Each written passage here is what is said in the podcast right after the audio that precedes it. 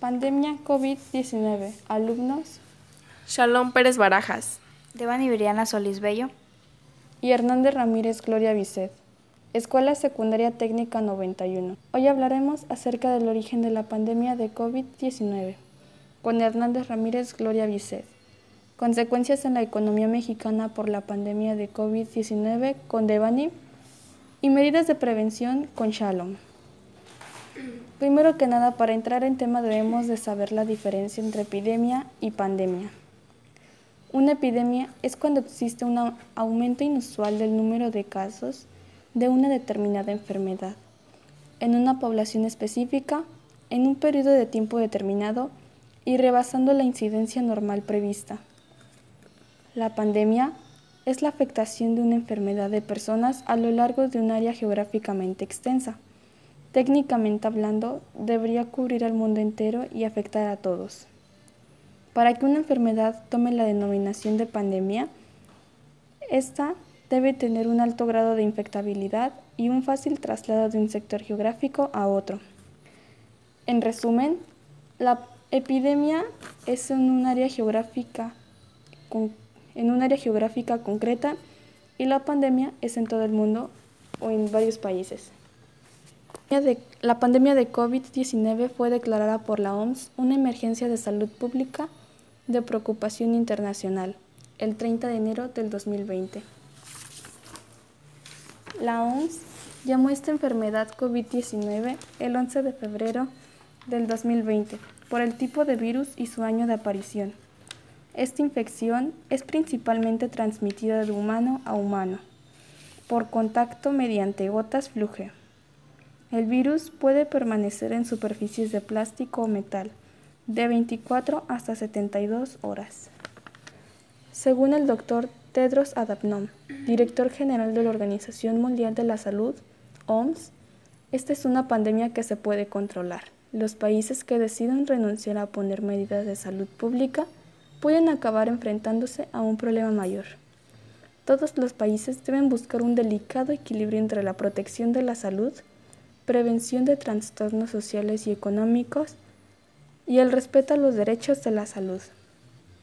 Los coronavirus son una familia de virus que causan resfriados comunes hasta el CRAS, síndrome respiratorio agudo severo, que circula entre humanos y animales. En este caso se trata del SARS-CoV-2. La proximidad genética con dos coronavirus presentes en los murciélagos hace altamente probable que ese sea su origen, con la posible participación de uno o varios hospederos intermediarios. El SARS-CoV-2, que fue notificado por primera vez en Wuhan, China, el 31 de diciembre de 2019, y es provocado por el virus COVID-19 que se extendió por el mundo y fue declarado pandemia global por la OMS. ¿Tienen alguna pregunta? ¿En dónde surgió el COVID-19? En Wuhan, China, el 31 de diciembre del 2019. ¿Qué opinas al respecto sobre el COVID-19? Ah, realmente ha afectado a varios, ya que ah, ha afectado a los negocios locales y a varias personas de la salud. Lamentablemente ha fallecido demasiada gente durante esta pandemia, ah, por lo tanto debemos de tener precaución. Consecuencias de la economía mexicana por el COVID-19.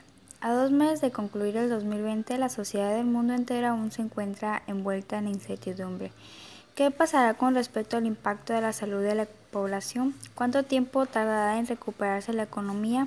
En términos general, México ha sido de los países más afectados por el COVID-19, acercándonos al millón de casos con un porcentaje de 10% de función, según la última cifra oficial. El escenario económico no diferencia mucho del escenario de la salud. Es decir, la economía y la salud es el mismo, tienen el mismo nivel casi. Se estima que el PIB de 2020 será del 9.8%. En el país el daño a millones de empleos por las consecuencias del COVID-19. Así apuntó el doctor Luis Quintana Romero, académico de la Facultad de Estudios Superiores Aclatán. Y para el 2021 se pronostica una tima recuperación de 3.4%. Para poder tener una foto completa del de la economía habrá que incluir otros factores como la política monetaria implementada por el Banco de México, la caída del mercado accionario y los movimientos del precio del petróleo. ¿Alguna pregunta? Ah, ¿Cuál fue una de las causas de que bajara el precio del petróleo? Pues desde el año pasado esto empezaron a disminuir debido a que los principales productores no alcanzaron a, a, a un acuerdo y aumentaron las ofertas de hidrocarburo. Los precios del petróleo seguirán disminuyendo debido a la disminución del ritmo de la actividad económica. ¿En qué consideras que la pandemia te afectó tanto económicamente como de salud? Pues en la economía no me afectó, nomás que mi mami sí se puso a trabajar, pero en la salud sí se enfermó toda mi familia, menos yo. El COVID-19 puede contraer una persona por contacto con otra que esté infectada por el virus y puede propagarse de persona en persona a través de gotículas procedentes de la nariz o la boca que salen despedidas cuando una persona inhala o tose. El contagio por medio de la mucosa y la saliva puede aumentar ya que el virus permanece más tiempo en el aire y el alcance es mucho mayor. Las medidas de prevención para evitar la, el contagio de coronavirus son lavar las manos con frecuencia, usar agua y jabón y desinfectante de manos a base de alcohol, mantén una distancia de seguridad con personas que tosan o estornudan, utiliza la mascarilla cuando no sea posible el distanciamiento físico, no toques los ojos, la nariz ni la boca.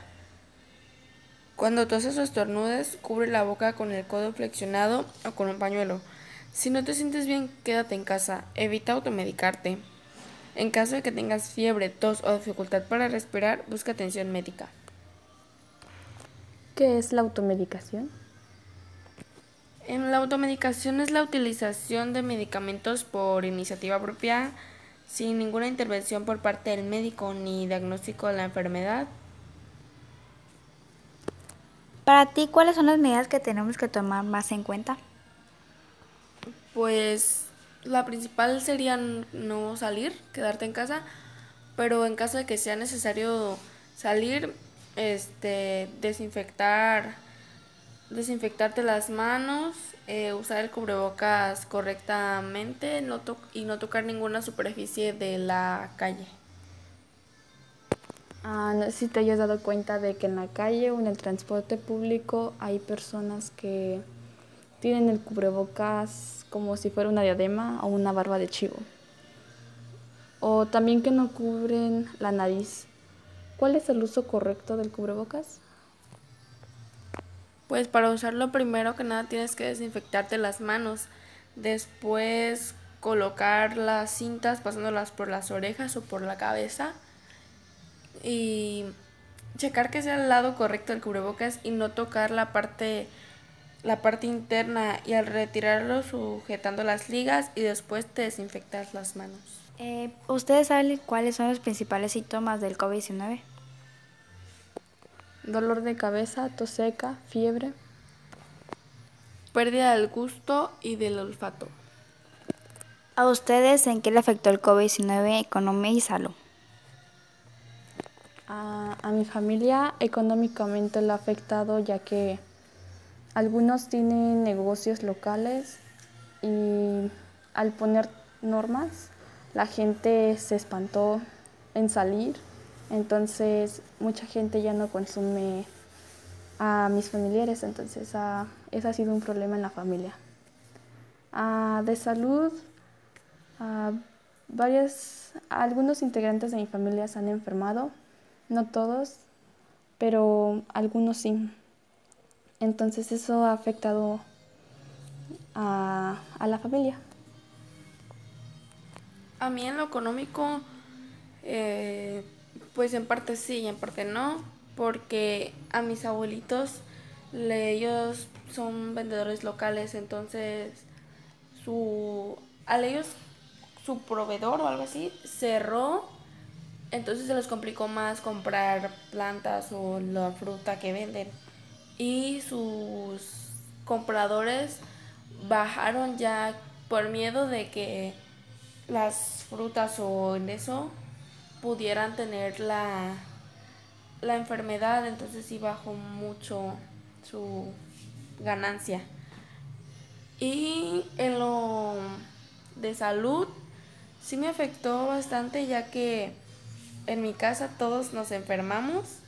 Ah, no le hicieron la prueba a todos. De hecho, me salvé varias veces. Pero a los que se los alcanzaron a hacer, sí tenían. Y actualmente otro familiar acaba de, lo acaban de dar de alta de el área COVID. Pues a mí la economía no me afectó mucho, nomás que mi mamá se puso a trabajar, pero en la salud sí. Todos mis familiares, menos yo, se enfermaron. Mi papá se enfermó, pero no de COVID, sino que pensamos que tenía porque empezó con calentura y le dolían los músculos. Y pues, gracias a Dios no le pasó nada. Mis hermanos nomás les dieron gripa. Y a mi mamá lamentablemente le dio COVID porque está en un lugar donde van personas a dar es que tienen esa enfermedad. Y gracias a Dios no pasó a mayores y ahorita está bien, se está recuperando y está todo bien. Eh, para los estudios, ¿ustedes cómo les ha ido? Ah, a mí al inicio se me complicó no por entender las aplicaciones, sino que tuve que dejar mi secundaria, ya que como me mudé, tenía obviamente que cambiar a un lugar cerca. Y en mi secundaria era un poco más estricta y tenía que estar más horas en el monitor.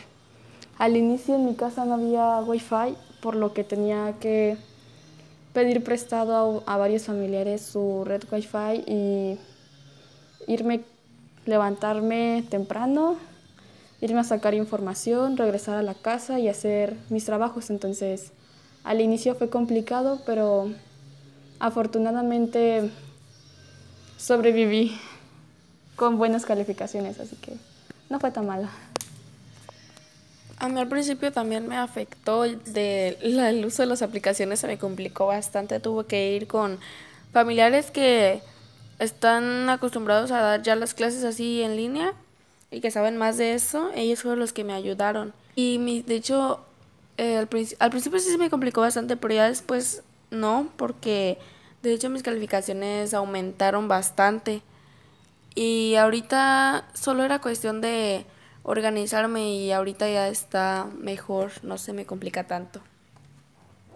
Pues a mí también me fue bien en la al principio del trimestre sí, me, se me completó, todo se juntó, los maestros empezaron a dejar mucha tarea, pero las explicaciones no me fue mal, sí, no me lo explicaron una vez y ya empecé a saber, ya después acá en el segundo, lo bueno que el primero me fue buenas las calificaciones, en el segundo ya me organicé y todo, y gracias a mis calificaciones subieron y todo.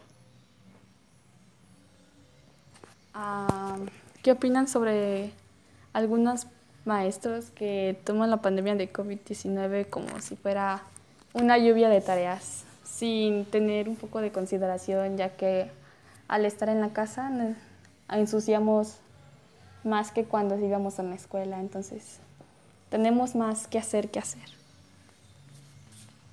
Ay, la, la verdad sí estuvo mal eso, porque algunos maestros sí se sobrepasaron otros nos entendieron y al contrario dejaron menos tarea para que pudiéramos hacer la tarea de los demás maestros. Se complicó en, organiza en la organización ya que yo también tenía tareas en la casa y no podía hacerlas a cuestión de limpiar mi cuarto, eh, lavar mi ropa o otras cosas o ir a la tienda. Mi hermanita lo... Mi hermanita yo era la que iba a la tienda, la mandadera, decía mi mamá porque yo no podía, todo el día estaba sentada haciendo tarea, luego las clases. Entonces sí, estuvo mal por parte de algunos maestros que hayan dejado eso. Parecía como no, no sé, no tenían nada que hacer. Pues en mi parecer también estuvo mal porque te dejaban como que si todo el día no hacías nada. Y en mi comparación yo ayudaba a mi mamá con mis hermanitas como soy la mayor y pues a mí me mandaban, a mandado siempre. Pero pues ahora mandaban a mi hermanita, a la chiquila del medio, y sí estuvo mucho, muy mal en que dejaron mucha tarea como que si no hubiera un mañana. Otros maestros este, te dejaban muchos días para entregarla, un día unos te dejaban que te lo dejaban ayer y hoy lo tenías que entregar. Y pues eso si no, parecían que no tuviéramos nada que hacer. Yo en lo personal tenía que ayudarle a mi mamá a hacer qué hacer porque la casa estuviera sucia. Parece como que nosotros la pasamos en el celular y pues no. Y gracias a Dios se moderaron y ya están dejando tarea bien y todo. Pero también quiero hablar que, que les, no les gustó lo del COVID porque sienten que perdieron el año o cómo. En mi opinión, como estudiante, creo que el COVID afectó ya que muchos maestros son mayores de edad y no pueden llegar a entender las aplicaciones tanto como nosotros. Ah, de mi parte es muy sencillo entender las, ese tipo de aplicaciones ya que trabajé con ellas un año anterior, por lo cual no se me complicó, pero para muchos profesores tuvieron demasiadas dificultades y trabajan por medio de WhatsApp en vez de buscar otras soluciones para que no, no se les complique. Entonces, realmente siento que la pandemia afectó un poco, bueno, mucho lo académicamente Probablemente perdimos un año, pero, pero tenemos que esforzarnos por aprender. Mm, yo no siento que perdieran. Al principio era... De hecho, al principio era divertido porque no, no íbamos a la escuela. Pero cuando se empezó a complicar de las aplicaciones, de que estaban saturándonos de tarea los maestros, este fue como, no, yo quiero volver a la escuela porque teníamos que hacer en ocasiones tareas de televisión y no todos podían, algunos no tenían televisión, otros no tenían esos canales o no sé. Y se complicó bastante, entonces fue como de, ya la, muchos quisieron ir a la escuela. Pues la verdad sí, muchos quisieron ir porque que uno no tenía la televisión, tenía que ir a otro lado para poder tener, ver eso. Y pues a mí en lo personal yo ya quería entrar a la escuela y decía, por favor, Dios, que ya entremos porque ya me estoy enfadando de estar en mi casa. Porque cuando estábamos en la secundaria, este, uno echaba desmadre y todo, se divertía. Cuando cambiábamos de aula, veíamos todas las personas y todo. Y ahorita no podemos salir. Nosotros, los menores de edad, nos pasamos encerrados, estamos perdiendo nuestra juventud, nuestra adolescencia. Pero sí, este nos ha dañado mucho. Para mí, mm, personal, siento que me hace falta divertirme y todo. Si quieren más información acerca del el origen del COVID, pueden buscar en páginas gubernamentales y páginas como la OMS. Para encontrar más información acerca de medidas de seguridad, pueden encontrar información en páginas gubernamentales, páginas de la OMS, medidas de prevención si tienen alguna duda acerca de síntomas, no duden en buscar información y buscar ayuda médica. Muchas gracias por escucharnos.